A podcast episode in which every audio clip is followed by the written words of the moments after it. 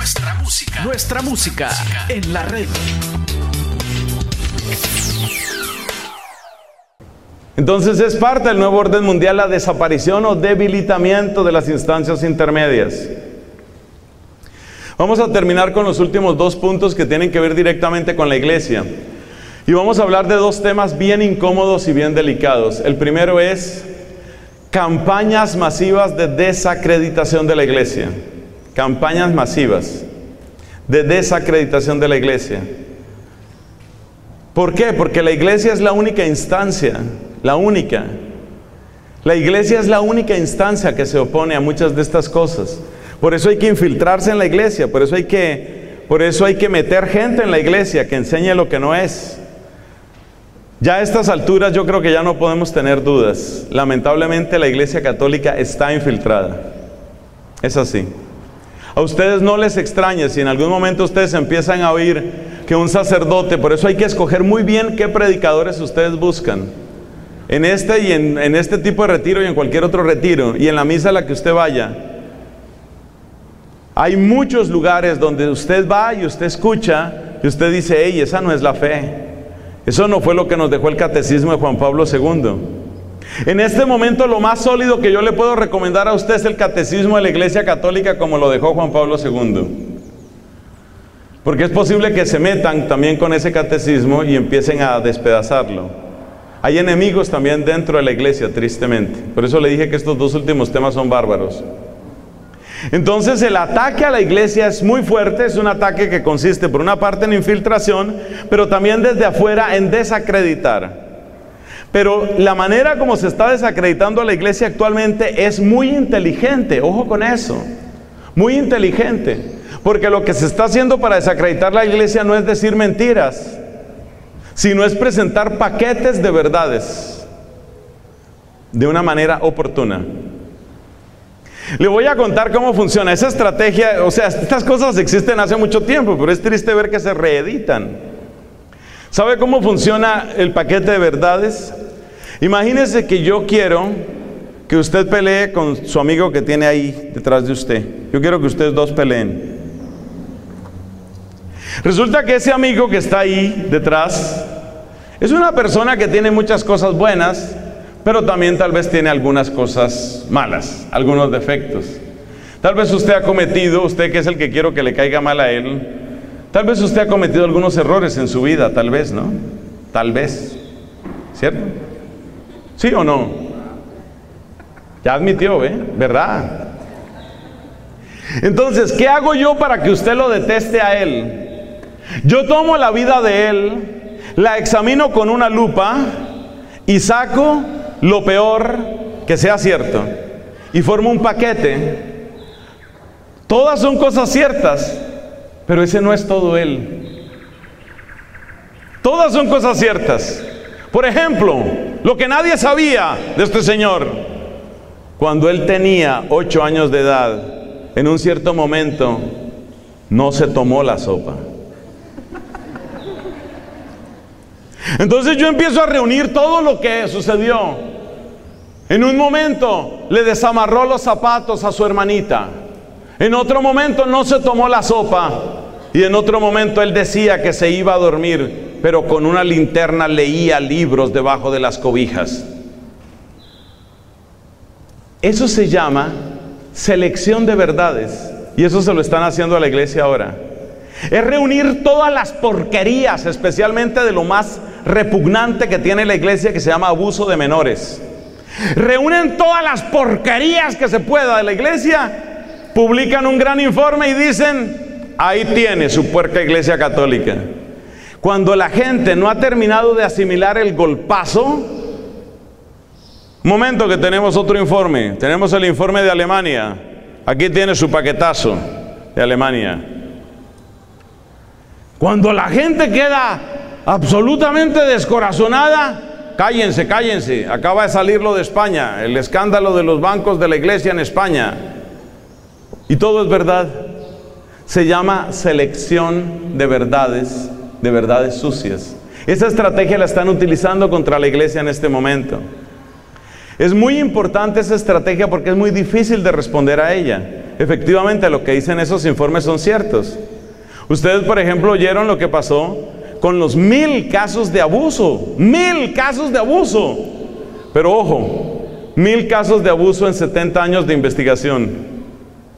¿Te das cuenta del método? Una lupa, ¿cierto? Saco lo peor, lo peor, lo peor, lo peor, lo peor, hago un gran paquete, lo lanzo a la prensa y digo, esta es la iglesia. ¿Qué tal que se hiciera esa misma selección con tantas cosas buenas que ha hecho la iglesia?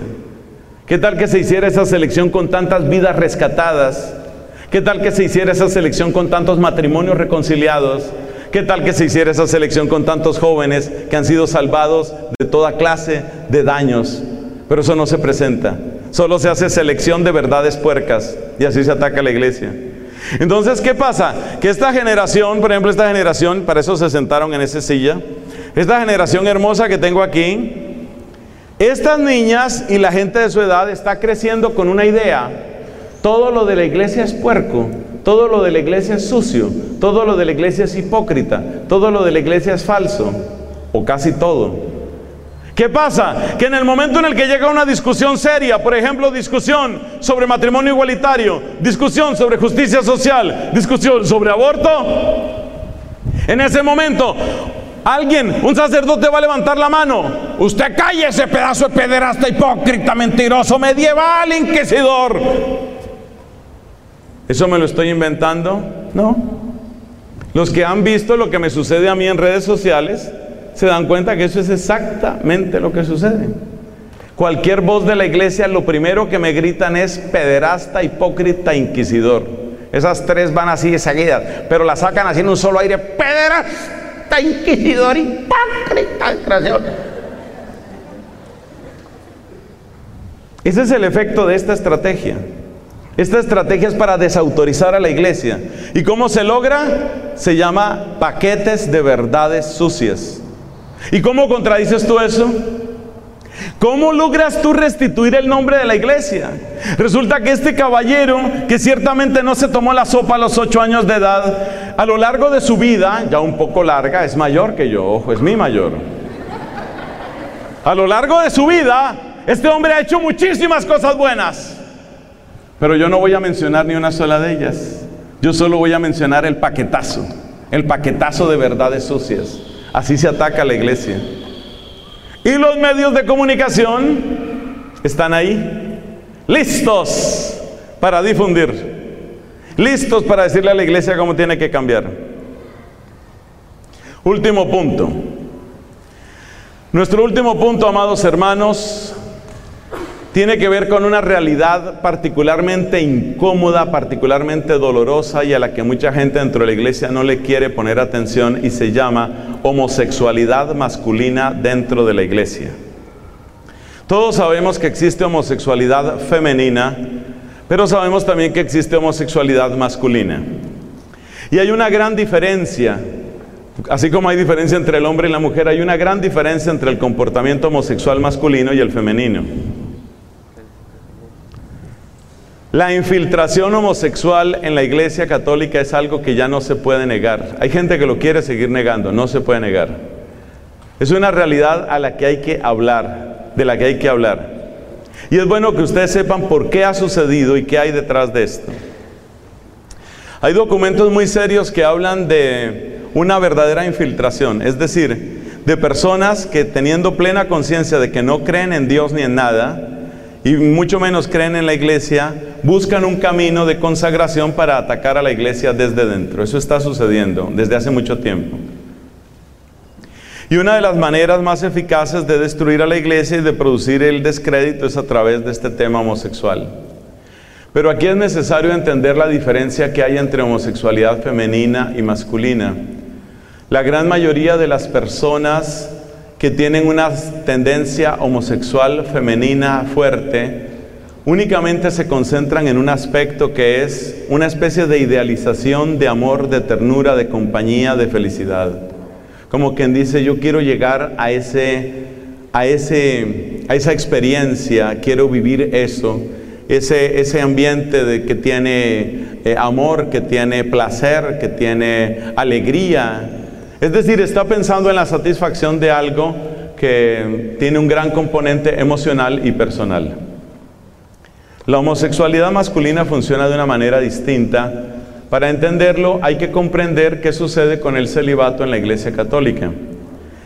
La persona célibe en la Iglesia Católica en algunos momentos de su vida experimenta soledad. Obviamente, la soledad que experimenta le puede llevar a muy diversas cosas. Le puede llevar, por ejemplo, a buscar una alternativa. Y por eso algunas personas llegan a la conclusión, algunos sacerdotes llegan a la conclusión, realmente mi vida no es esta del celibato. Eh, como dijo hace poco un sacerdote colombiano, me cansé de eso, él utilizó una palabra más fuerte, me cansé de eso, yo busco mi pareja. Entonces, ¿qué pasa cuando un sacerdote tiene una severa crisis en la parte afectiva, en la parte sexual, pero este sacerdote es heterosexual? Normalmente lo que sucede es que termina buscando una relación que sea satisfactoria, pero en esa relación satisfactoria va a entrar, por supuesto, una mujer, porque él es heterosexual. Como entra una mujer, la mujer finalmente se cansa de no ser ni una cosa ni otra. La mujer se cansa de no ser realmente, de no tener una verdadera plenitud, una verdadera realización. Cuando la mujer se cansa de eso empieza a poner exigencias. De manera que la mayor parte de los sacerdotes que se retiran, sacerdotes heterosexuales que se retiran del ejercicio del ministerio, se han retirado por presión de la mujer que se cansa de estar ahí como a la sombra, como escondida y no ser nada. O sea, si realmente me amas, vamos a poner esto en serio y vamos a hacer algo real. Es más o menos la actitud que toma la mujer. Y es comprensivo porque eso es lo que una mujer quiere. Una mujer quiere tener hogar. No todo amor de los hombres o de las mujeres hacia los sacerdotes es un amor sucio. Yo he conocido y he experimentado amor, amor muy hermoso, amor muy cercano y amor muy limpio, tanto de hombres como de mujeres. ¿Cómo sé yo si una mujer me quiere bien? Yo, Nelson Medina, ¿cómo sé si una mujer me quiere bien? Si esa mujer en algún momento empieza a sugerir que yo sea otra cosa que lo que yo soy, o sea, sacerdote, predicador, en el momento en el que una mujer empieza a sugerir cualquier otra cosa, si sea como chiste o como sea, en el momento en el que ella sugiere que yo llegue a hacer otra cosa, ahí sé, ese amor no va bien, eso no me conviene. Cuando una persona lo quiere a uno, pero lo quiere como uno es y quiere para que uno pueda seguir sirviendo a la iglesia, normalmente ese es un amor bueno, es un amor que construye y es un amor que incluso lo defiende a uno. Esa es la lógica de la persona heterosexual. El sacerdote heterosexual funciona así. Idealmente un sacerdote heterosexual debe terminar estabilizándose en qué? Estabilizándose en que tiene amigos, tiene amigas, tiene personas más cercanas, pero se cuida mucho de que las personas que estén afectivamente cerca de él sean personas que respetan su vocación, quieren su vocación y quieren que él sea bueno en lo que es. Ese es el ideal del sacerdote. El sacerdote que está en ese plan va bien, ese va bien. O sea que obviamente uno si tiene amigos y uno si tiene amigas y uno si tiene gente que lo quiere y uno también quiere mucha gente. Pero hay que saber cómo se maneja eso. Cuando el sacerdote heterosexual no está bien en, su parte afectiva o en su parte sexual, entonces termina vinculándose a una mujer con la que en realidad quiere construir una historia. Ahí es cuando sucede que la mujer termina fastidiándose de que no es ni una cosa ni otra y termina haciendo exigencias. Prácticamente todos los sacerdotes que ustedes vean que se retiran ya tienen detrás una historia de esas, sea conocida o no conocida. Después salen los nombres, eso no es tan importante. En fin, hay que pedir misericordia porque el que les está hablando siempre necesitará la oración de ustedes. Pero en este momento y por misericordia de Dios y desde hace mucho tiempo, yo lo que he sentido es alegría, alegría y más alegría de servir al Señor, sabiendo que tengo lo que ya tengo, que les dije, amigos, amigas, etcétera. Entonces, esa es la lógica heterosexual, tanto en la persona que tiene relaciones sanas como la persona que tiene relaciones no tan sanas. Las relaciones no tan sanas terminan en una presión de la mujer, sálgase de ahí, porque si vamos a hacer algo, vamos a hacer algo. Y si no, ¿qué estamos haciendo? Ese es el caso heterosexual. Pero ¿qué pasa en el caso homosexual? En el caso homosexual la presión de salida no existe. Ese es el dato fundamental. En el caso homosexual la presión de salida no existe. Entonces, ¿qué le pasa? A un sacerdote al que le gusta predicar y le gusta celebrar la Santa Misa, pero al mismo tiempo está profundamente enamorado y dependiente de una mujer que quiere tener hogar, ese sacerdote está desgarrado. El sacerdote heterosexual está desgarrado y está desgarrado porque está experimentando el problema de que por una parte me gusta ser sacerdote, pero, pero por otra parte también quisiera estar con ella. El sacerdote homosexual no está desgarrado. El sacerdote homosexual intenta integrar dentro del ejercicio mismo del poder, intenta integrar las relaciones homosexuales. Como resultado de esto se va creando una mafia, es decir, se van creando pequeñas relaciones eh, ocultas, pequeñas relaciones em, escondidas, a veces entre dos personas y a veces entre más personas, porque una de las características de la tendencia homosexual es la incapacidad de satisfacción. La duración promedio de una relación homosexual es de 18 meses, tanto en hombres como en mujeres. A veces las mujeres duran un poco más, las mujeres con esa tendencia. Eso quiere decir que la persona homosexual, el sacerdote con tendencia homosexual, pues evidentemente no solo va a tener esta experiencia con una persona, sino que la va a tener con más personas. Entonces empieza a formarse un club de personas que han tenido esa clase de experiencia y que se conocen entre ellos y que empiezan a defenderse entre ellos. El nombre que eso tiene es lobby gay. Eso existe. Eso ha existido en muchísimos seminarios, eso ha existido en muchísimas diócesis, eso ha existido en muchísimas comunidades religiosas y eso ha trepado por la iglesia, no sabemos hasta qué nivel, pero tenemos serias indicaciones de que ha habido más de un cardenal de la iglesia católica, que sería como el cargo más alto del que tengamos noticia, que tiene esas condiciones, esas características. El efecto de la infiltración homosexual en la iglesia es absolutamente devastador. Es una bomba atómica que explota sin cesar dentro de la iglesia. ¿Por qué les comento esto? Les comento esto porque ustedes tienen derecho a saberlo. Les comento esto porque necesitamos oraciones y penitencias y ayunos de ustedes para que la iglesia se limpie de esta situación. Es algo muy grave. Sobre todo es muy grave porque a medida que se van instalando en cargos de poder, ellos no quieren que nadie más suba. Porque evidentemente si una persona sube y es una persona que no comparte el estilo eh, gay de ellos, es una persona que va a terminar denunciando y que va a terminar incomodando. Es una persona que rompe el lobby y por eso es una persona que no se quiere que suba. Si ustedes quieren de verdad trabajar por la iglesia, hay que orar mucho, hay que hacer ayuno, hay que hacer penitencia, especialmente por este tema. Por supuesto que toda infidelidad sacerdotal es dolorosa, pero la infidelidad que tiene que ver con el lobby gay es especialmente terrible porque es algo que se perpetúa. La persona siente que la iglesia se convierte en su lugar perfecto para manejar su estilo de vida. Es el lugar perfecto. Tiene poder, tiene dinero y tiene el tipo de placer que quiere. No vamos a salir, la iglesia católica no va a salir de ese problema si no es con la intervención de grandes santos y con la oración masiva de muchísimas personas. Esto ha entrado a la iglesia para destruirla, para destruirla, para desmoronarla desde dentro.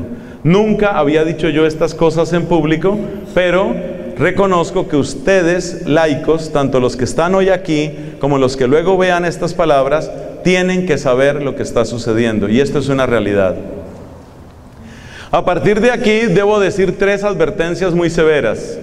La primera advertencia es, tengan cuidado de hacer acusaciones falsas.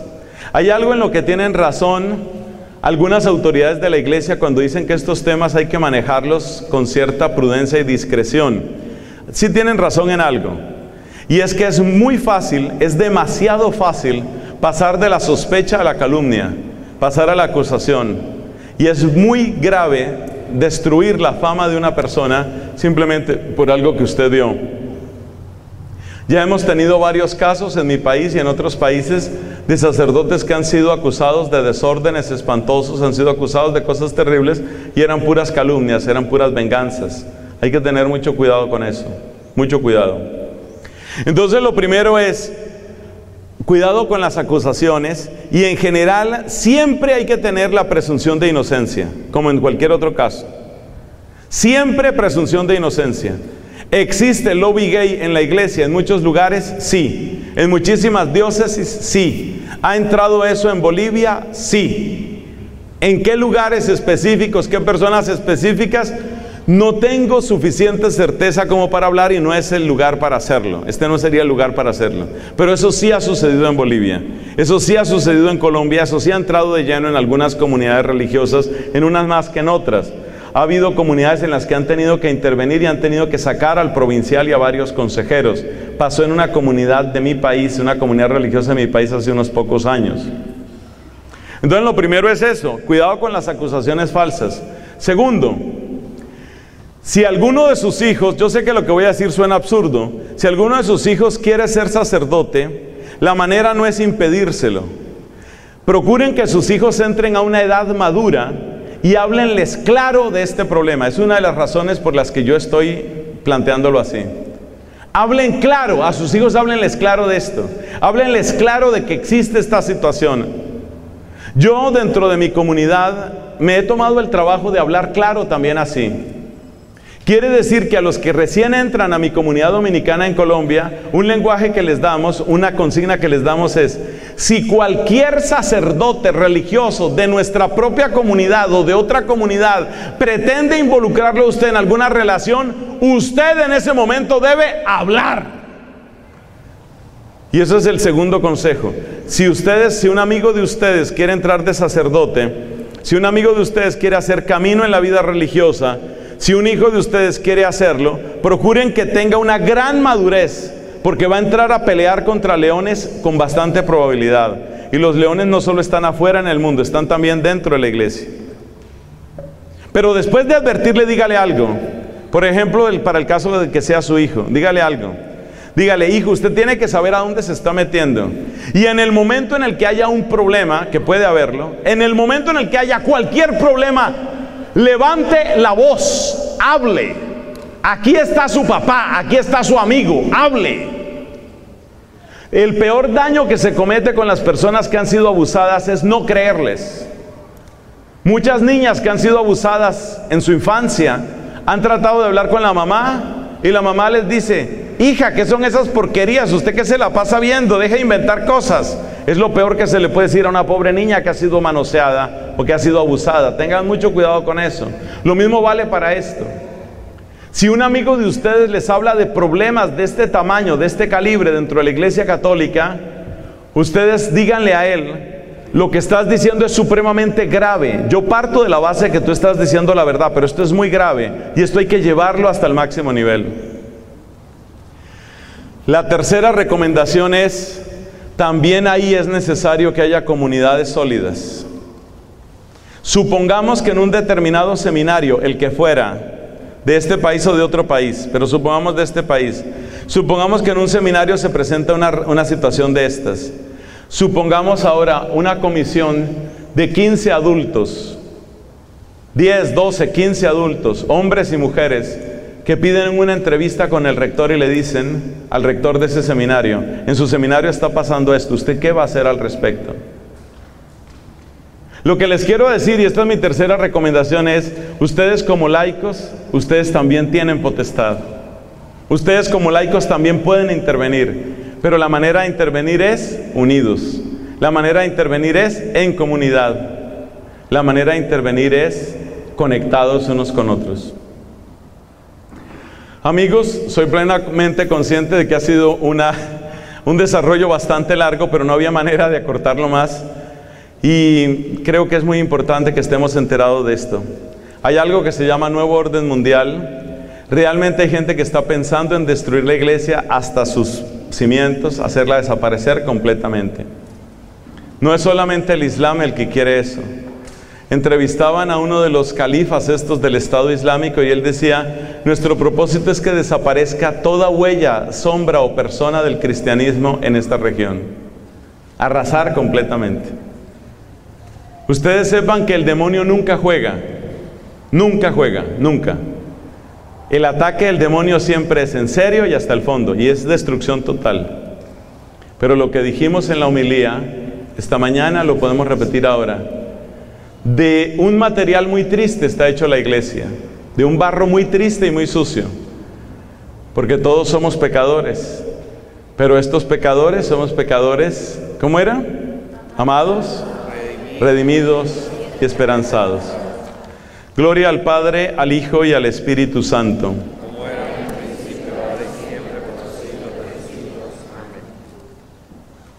Estás escuchando nuestra música en la red.